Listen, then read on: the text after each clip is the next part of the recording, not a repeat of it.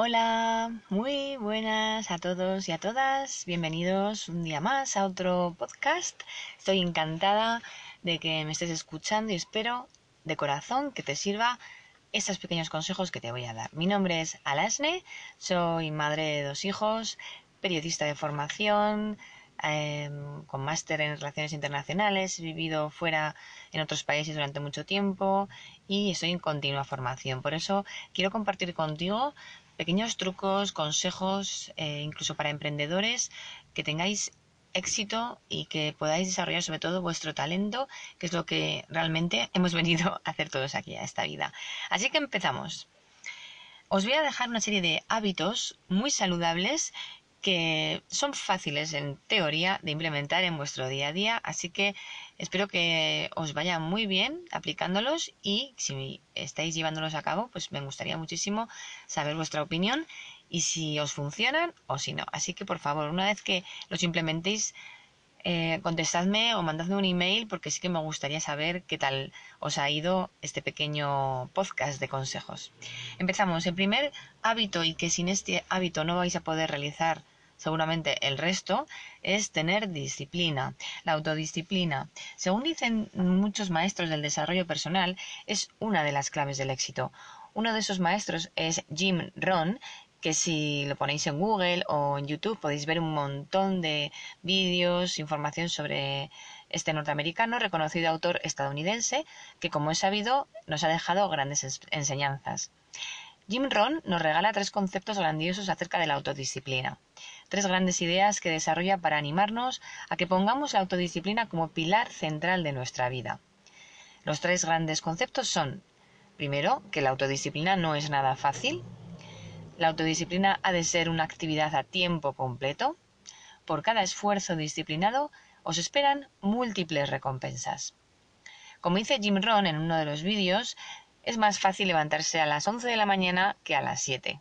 Es más fácil no leer, es más fácil encender la televisión que apagarla, es más fácil hacer lo justo que un poco más, y es más fácil tratar de hacer las cosas que finalmente hacerlas. Pero fíjate que en el mundo moderno en el que vivimos resulta que las cosas fáciles son las menos lucrativas y las más lucrativas parecen ser las más difíciles de conseguir, ¿verdad? Vivimos siempre en una elección constante entre la vida fácil con sus recompensas momentáneas y la vida disciplinada con sus más que significativas recompensas. Y cada una de ellas tiene un precio. O pagamos el precio de la disciplina o pagamos el precio del pesar, del arrepentimiento, del no hacer nada. Reflexiona al respecto y así llegamos al segundo gran concepto que nos regala Jim Rohn, que es la autodisciplina ha de ser una actividad a tiempo completo. Como dice Jim Rohn, la mejor forma de disciplina es la disciplina constante, la disciplina que utilizas para tener tu cuarto ordenado, para recoger eh, la ropa, para guardar las cazadoras en cuanto llegas a casa, en su armario correspondiente, para mantener el trastero limpio, el garaje limpio. Si eres disciplinado en algunos aspectos de tu vida e indisciplinado en otros, esos aspectos indisciplinados pueden causar estragos en aspectos realmente importantes de la vida. Pero definamos la autodisciplina. La autodisciplina es la mente entrenada para crear nuestra propia vida. Es una serie de normas que hemos seleccionado como código personal de nuestra conducta una vez que hemos adoptado esas normas de comportamiento, estamos obligados a cumplirlas, y si no lo hacemos, no se puede hablar de actividad disciplinada, porque la disciplina, por horas, no da buenos resultados. Ahora que ya sabemos que la autodisciplina no es cosa fácil y que la disciplina por horas no da buenos resultados, estamos preparados para recibir la tercera lección. Por cada esfuerzo disciplinado te esperan múltiples recompensas. Es la ley de la causa y efecto que todos conocéis, es la ley de la siembra y la cosecha, que dice que no solo cosecharemos lo que sembramos, cosecharemos mucho más. Si das un servicio extraordinario, siempre obtendrás grandes recompensas. Si das más de lo que esperas recibir, grandes recompensas te esperarán, porque cosechamos lo que previamente sembramos. ¿Y qué sembramos? Las semillas que sembramos son nuestros pensamientos. Nuestros pensamientos son valiosos, requieren de cuidado, de atención. Si no le damos disciplina, tienden a divagar, a vagabundear, al igual que un barco perdido en el mar navega, sin rumbo fijo. Si no les das la dirección a tus pensamientos, irán a cualquier parte. Aquí te voy a dar tres tips para que esto no suceda. Aprende la disciplina de llegar a tiempo a todos los sitios. Aprende la disciplina de ser más eficiente con tu tiempo. Aprende la disciplina de ser disciplinado o disciplinada. Si te disciplinas para cumplir con todo lo que dices, premio, no tendrás que arrepentirte jamás. Si te disciplinas para dar un servicio extraordinario a tus clientes, premio, tus clientes te traerán a otros clientes seguro. Estos son los tres grandes conceptos que nos regala Jim Rohn acerca de la autodisciplina. Y vienen con una recomendación final, y es, no esperes a que tu vida se ponga tan mal que llegues a un estado de tal descuido y abandono que tenga que venir alguien desde fuera a ponerte la disciplina a ti. Eso sí sería verdaderamente trágico. Las grandes ideas, como esta, si no se convierten en actividad disciplinada, se quedan solo en eso, en simples grandes ideas, pero de poco valor práctico. ¿Quieres tener éxito en los negocios? Conviértate en un maestro, maestra de la disciplina. ¿Quieres lograr todo aquello que te propongas? Conviértete en un maestro o maestra de la disciplina. Bueno, este es el primer hábito y os quería desarrollar más este tema de disciplina o de fuerza de voluntad. Yo también lo puedo llamar como fuerza de voluntad. Y eso, cuanto más jovencito eres, mejor te vendrá el tener la autodisciplina para el día de mañana no sea un esfuerzo, sino que ya lo tienes interiorizado. ¿Cuál es el segundo hábito que os quería comentar? Sobre todo levantarse pronto y acostarse pronto. Los latinos, sobre todo en España, eh, tenemos esa costumbre de cenar tarde, acostarnos tarde, levantarnos tarde y esa costumbre, lo siento, pero no sirve de nada, no es eficaz, no es creativa. Las primeras horas de la mañana son las horas que nos despertamos, que estamos más creativos, que tenemos las hormonas funcionando, tenemos nuestro sistema deseando aprender. Vamos a darle al cuerpo y a la mente esa posibilidad de ser más creativo, más productivo a las primeras horas de la mañana. Fijaos, yo me leí un libro que es El Club de las 5 de la mañana de Robin Sharma. Y sí que es a las 5 de la mañana yo entiendo que es muy pronto y yo tampoco lo practico, lo reconozco, pero a las seis y media, a las seis, con levantaros una hora antes de lo normal para leer, para hacer un poco de estiramientos, para dedicarte un tiempo en silencio a ordenar los pensamientos, lo que vas a hacer ese día. Es que es una rutina muy fácil de hacer y os va a solucionar y vais a ganar en aprendizaje, en desarrollo personal, en disciplina. Os va a ayudar muchísimo. Por supuesto que a las 10 de la noche ya no vais a ser personas, así que os recomiendo acostaros pronto y levantaros pronto. El tercer hábito es cero comida procesada, em, todos los mm, bollos que venden, patatas, todas esas cosas que realmente no nos van a aportar nada. Es verdad que en ciertos momentos de la vida necesitamos comerlas. Yo no os voy a decir que no las comáis, pero que sea un 80-20, que sea un 80% de comida natural, ecológica, fruta, verdura, proteína no demasiada, evitad las carnes rojas, por supuesto, y ese 20% restante, pues eh, caprichos, todo el mundo necesitamos unos caprichos, ¿verdad? Pues ese eh, momento de capricho lo vamos a dejar pues una vez a la semana, ¿de acuerdo? Una hora de ejercicio o 40 minutos y 30 minutos de lectura diarias. Eso cuanto más mejor, por supuesto, cuanto más leáis muchísimo mejor, pero vamos a ser honestos y realistas y sabemos que sacar media hora de lectura diaria pues es bastante difícil, pero si lo hacéis ya os estáis posicionando en eh, un eh, average, en una media de lectores al año por, en España que os vais a, a encontrar en una situación muy privilegiada. Así que os animo a que mantengáis este hábito de media horita, leer y no cuento con los libros de Madame Butterfly o Crimen y Castigo, sino lecturas de desarrollo personal. Quinto, cuando te venga el apetito entre horas, yo suelo tomar té verde, ¿eh? que está lleno de antioxidantes. Y hablando de antioxidantes, os doy otro consejo en cuanto a una fruta que tiene unos niveles de antioxidantes enormes, de las más elevadas, que son los arándanos. Y cada vez se ven más en, los supermercados. Yo creo que hace unos años yo no veía tantos arándanos como ahora. Ahora los venden en todo tipo de embalajes. Probad los arándanos porque es una fruta que os va a dar un chute de energía sobre todo para las que sois madres como yo, que necesitamos estar bastante bien vitaminadas, así que os animo a que probáis esta fruta. Si trabajas en la oficina, cada hora levántate de la silla y haz estiramientos.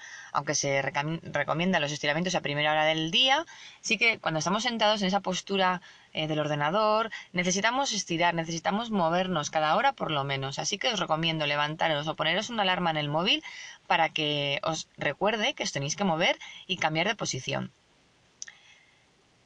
Todos hablan de agradecer, de ser agradecido a la vida. Y es verdad, este es otro hábito que también os impulsa a que practiquéis todos los días, por la mañana o por la noche. Es un hábito que, debéis implementar. Dar gracias por lo que tenéis, por lo que habéis cosechado hasta ahora, eh, por todo lo que os espera, ¿no? Por recibir. Tenéis que ser agradecidos y ser capaces y abiertos a recibir cosas nuevas.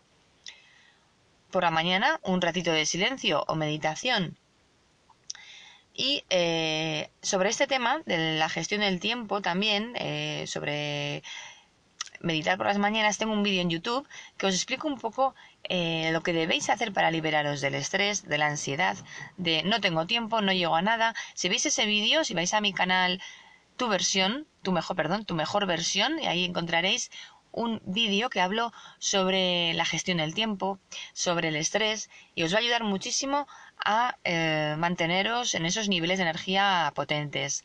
De ahí hablo pues, por la mañana, momentos de silencio, meditación. Yo no suelo meditar demasiado, yo lo reconozco, pero sí que dedico esos momentos a que mi mente esté un poco liberada, a organizar mis pensamientos y a no dejarme llevar por los malos pensamientos, por el ego, la vocecilla esa que me impulsa a hacer cosas que realmente no van a ser buenas para mí.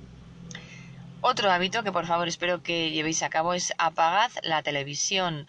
La televisión Mm, yo hace tiempo que decidí ver mis propios contenidos audiovisuales y no ver lo que realmente me echan y me cuentan todos los días. Así que por favor, apagad la televisión en cuanto a canales, de cadenas que os están continuamente intentando vender productos que no vamos a comprar, ver noticias que sabemos que no es lo único que pasa en el mundo. Así que sed un poco em, en ese sentido decisivos ¿no? en vuestra vida y, y decidid vosotros el contenido que queréis visualizar.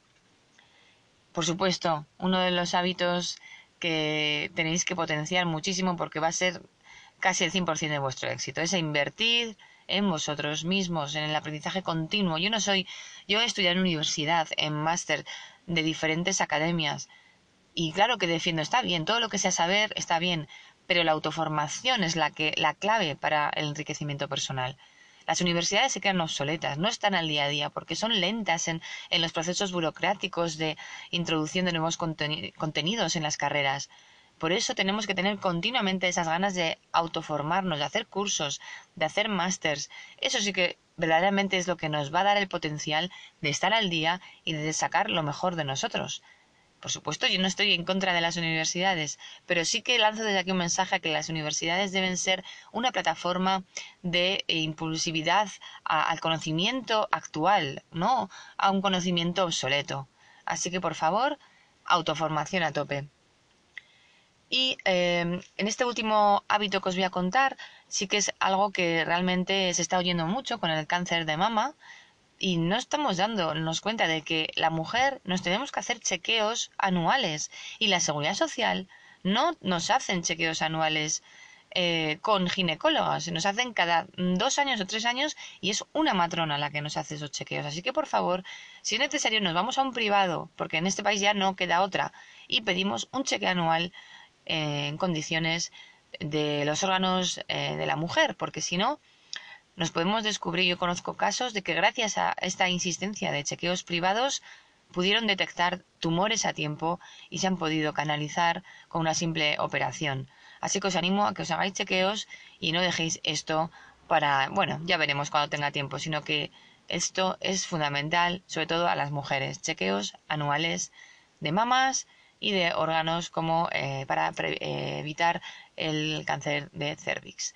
Así que nada, Espero que os haya ayudado esta pequeña batería de consejos, de hábitos, y aquí estoy para lo que queráis. Si me queréis preguntar cualquier cosa, podéis utilizar las redes sociales, mi canal, estoy en Instagram también, y espero saber de vosotros y que me contéis qué, os parecen estos consejos y estos hábitos.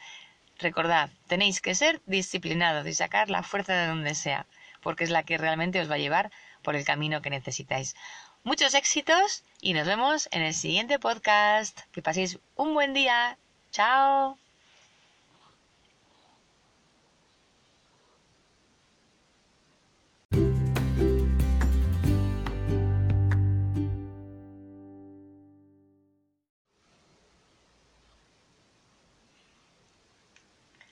Hola, buenos días a todos y a todas. Bienvenidos a un nuevo episodio de mi canal, Tu Mejor Versión.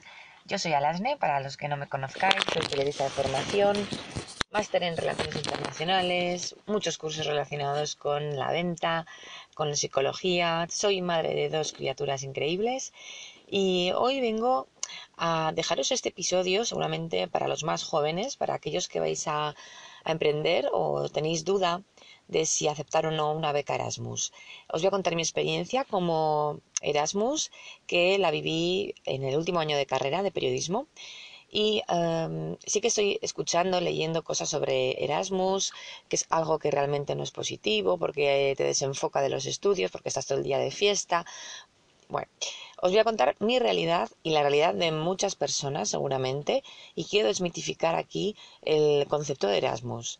Erasmus fue una beca que se gestionó hace ya unos años con el eh, fin, con el motivo principal de movilizar a las personas que estábamos estudiando, sobre todo en los años eh, mediados de los 90, a conocer otras culturas con la integración y con eh, las nuevas expansiones de las ampliaciones europeas, pues iban añadiendo países a la Unión Europea y se decidió crear una beca uniforme para permitir esta movilización entre los estudiantes de toda Europa. A mí me pareció, desde que empecé a estudiar, me leía todo con respecto a, los estudios en otras universidades, la beca Erasmus siempre estaba publicitándose. Intenté sacar la mejor nota posible para poder aspirar a una beca Erasmus. Mi objetivo era ir a Francia porque yo sí que sabía inglés, tenía buen nivel de inglés y mi intención era conseguir un segundo idioma. Así que eché mi candidatura a las plazas que había para la Sorbonne en París y por desgracia pues en ese momento no pude ser seleccionada por una diferencia de décimas que tampoco era mucho pero por esto era como corte de notas así que no pude acceder a, a la plaza de Erasmus en la Sorbonne sí que me dio un poco el bajón, pero vi que de seguido había otra opción que era Limoges. Rápidamente fui a buscar en el mapa de Francia dónde estaba Limoges. Me parecía que era súper estratégica la zona donde estaba y eh, fui seleccionada. Así que yo recuerdo esos nervios iniciales que esto fue en el año 2000, en el año 99-2000, ese año, y la verdad que, bueno, pues tenía mucha emoción, em, preparé todos los papeles muy rápido, estaba todo bastante coordinado y era el último año de carrera, así que lo cogí con mucha ilusión, porque sí que es verdad que desde aquí también lanzo un mensaje. Las universidades eh, casi siempre están muy por detrás del momento, de la vanguardia, de la actualización de contenidos. Y, yo veía que en la Universidad de Periodismo se estaban quedando muy atrás. Yo recuerdo que en la asignatura de fotografía, cuando ya empezó, estaba empezando ya a ver cámaras digitales reflex, estábamos todavía con un revelado antiguo, que es verdad que era bonita la técnica, que deberíamos de conocerla, pero en esos momentos me notaba como que que no iba para adelante, como que no innovaba, no evolucionaba mi conocimiento, como que había mucho más por aprender que la universidad se estaba quedando atrás.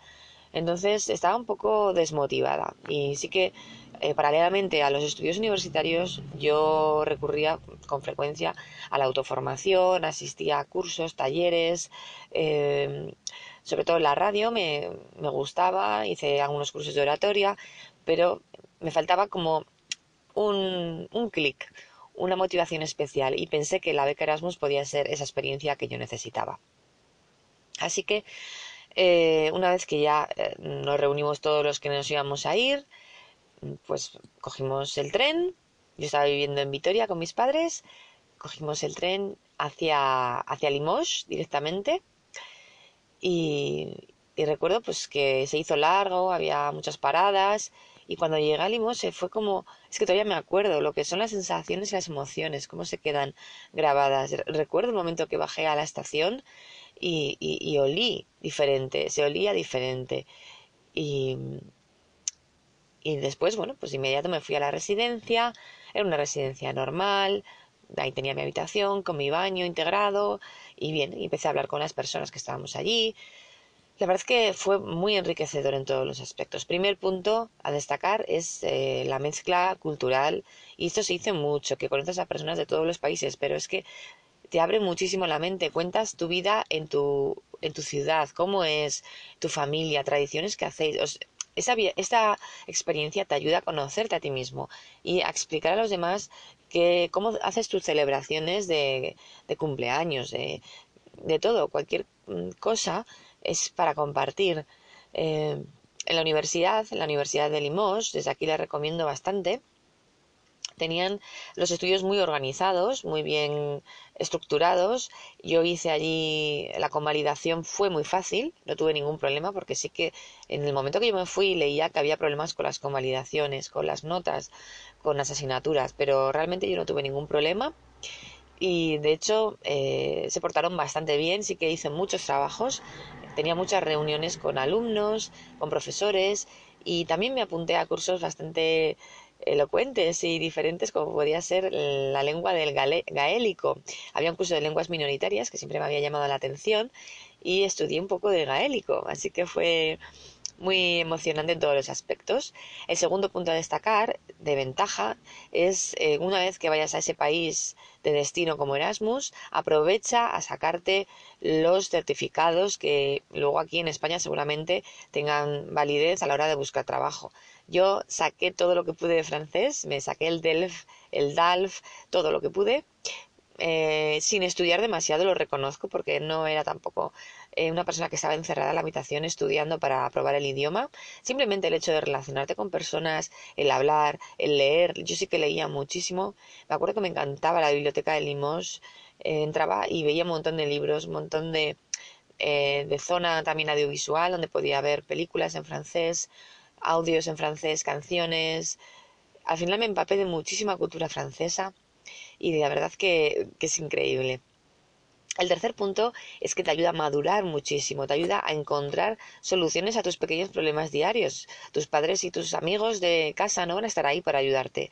Así que si te apetece ganar dinero, a mí me surgía la necesidad de tener que ganar dinero porque no me apetecía pedirle a mis padres continuamente que me enviaran dinero, porque la beca Erasmus era irrisoria, eran 200 euros o 300 al mes, era muy poquito. Entonces cualquier cosa que necesitaba, pues me daba apuro pedírselo.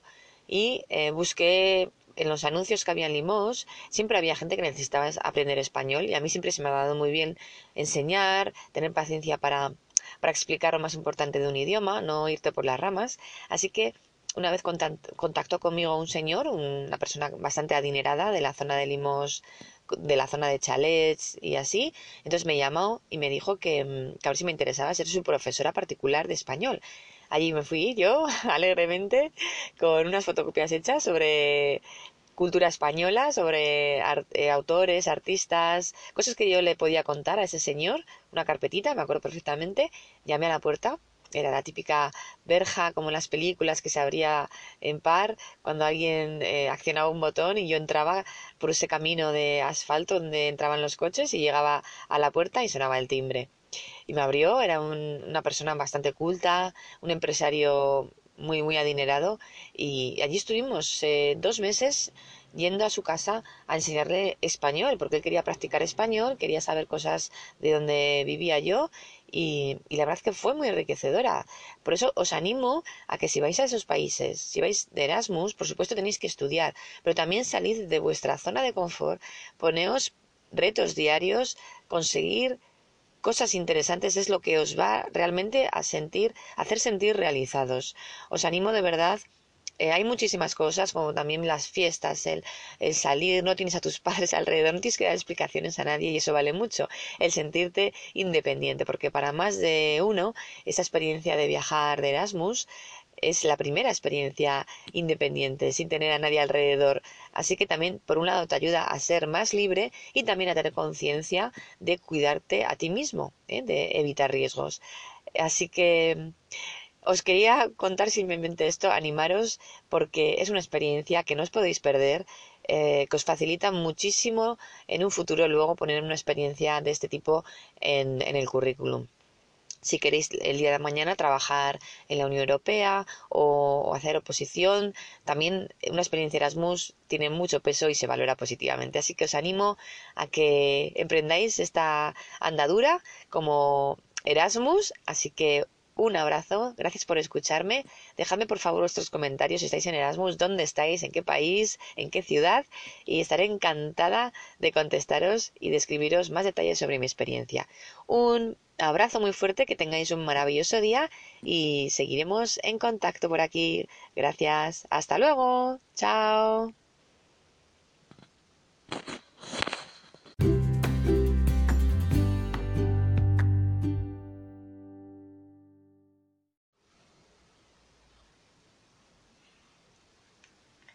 Hola, buenos días a todos y a todas.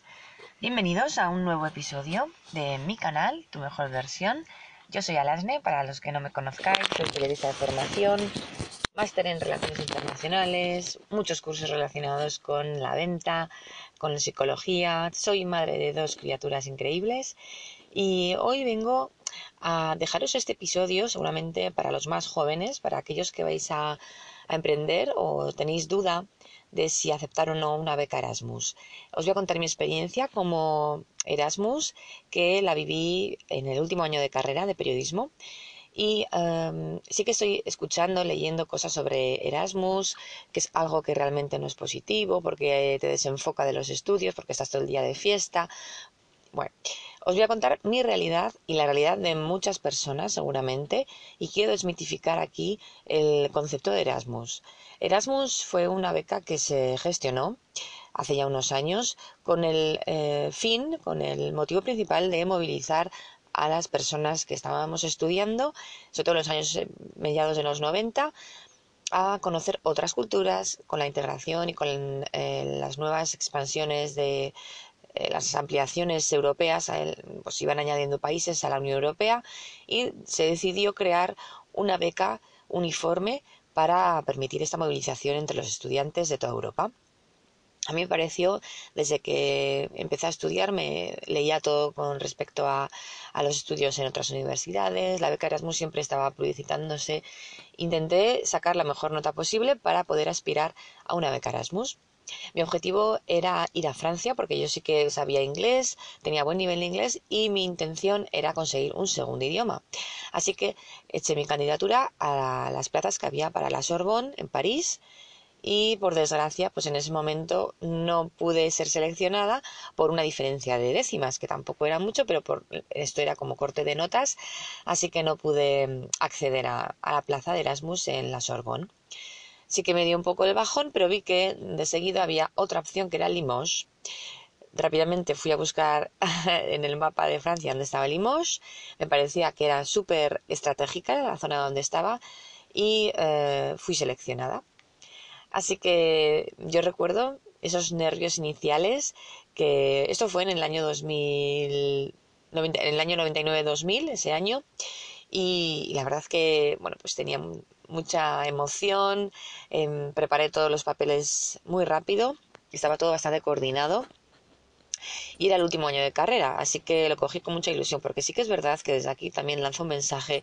Las universidades eh, casi siempre están muy por detrás del momento, de la vanguardia, de la actualización de contenidos. Y, yo veía que en la Universidad de Periodismo se estaban quedando muy atrás. Yo recuerdo que en la asignatura de fotografía, cuando ya empezó, estaba empezando ya a ver cámaras digitales, reflex, estábamos todavía con un revelado antiguo, que es verdad que era bonita la técnica, que deberíamos de conocerla, pero en esos momentos yo me notaba como que que no iba para adelante, como que no innovaba, no evolucionaba mi conocimiento, como que había mucho más por aprender que la universidad se estaba quedando atrás.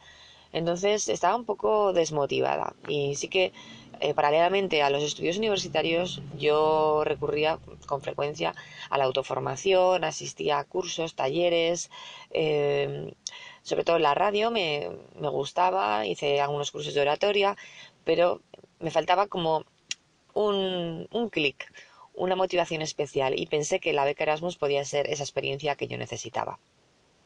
Así que Eh, una vez que ya eh, nos reunimos todos los que nos íbamos a ir, pues cogimos el tren. Yo estaba viviendo en Vitoria con mis padres. Cogimos el tren hacia, hacia Limoges directamente.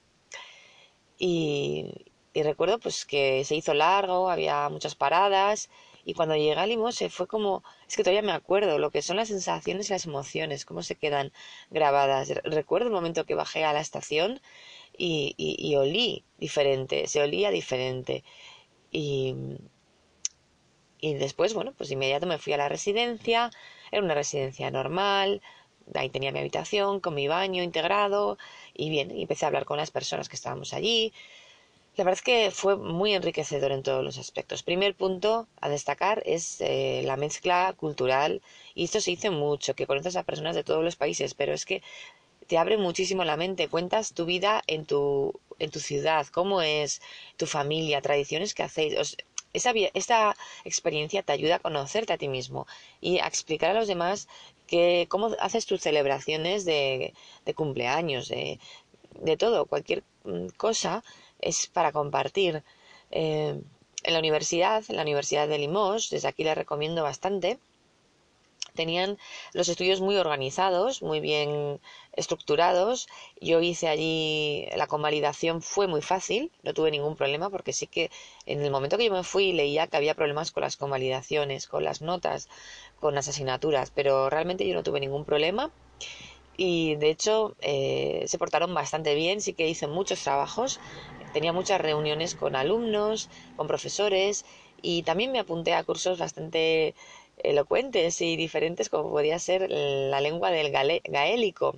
Había un curso de lenguas minoritarias que siempre me había llamado la atención y estudié un poco de gaélico, así que fue muy emocionante en todos los aspectos. El segundo punto a destacar, de ventaja, es eh, una vez que vayas a ese país de destino como Erasmus, aprovecha a sacarte los certificados que luego aquí en España seguramente tengan validez a la hora de buscar trabajo. Yo saqué todo lo que pude de francés, me saqué el DELF, el DALF, todo lo que pude. Eh, sin estudiar demasiado, lo reconozco, porque no era tampoco eh, una persona que estaba encerrada en la habitación estudiando para aprobar el idioma. Simplemente el hecho de relacionarte con personas, el hablar, el leer. Yo sí que leía muchísimo. Me acuerdo que me encantaba la biblioteca de Limos.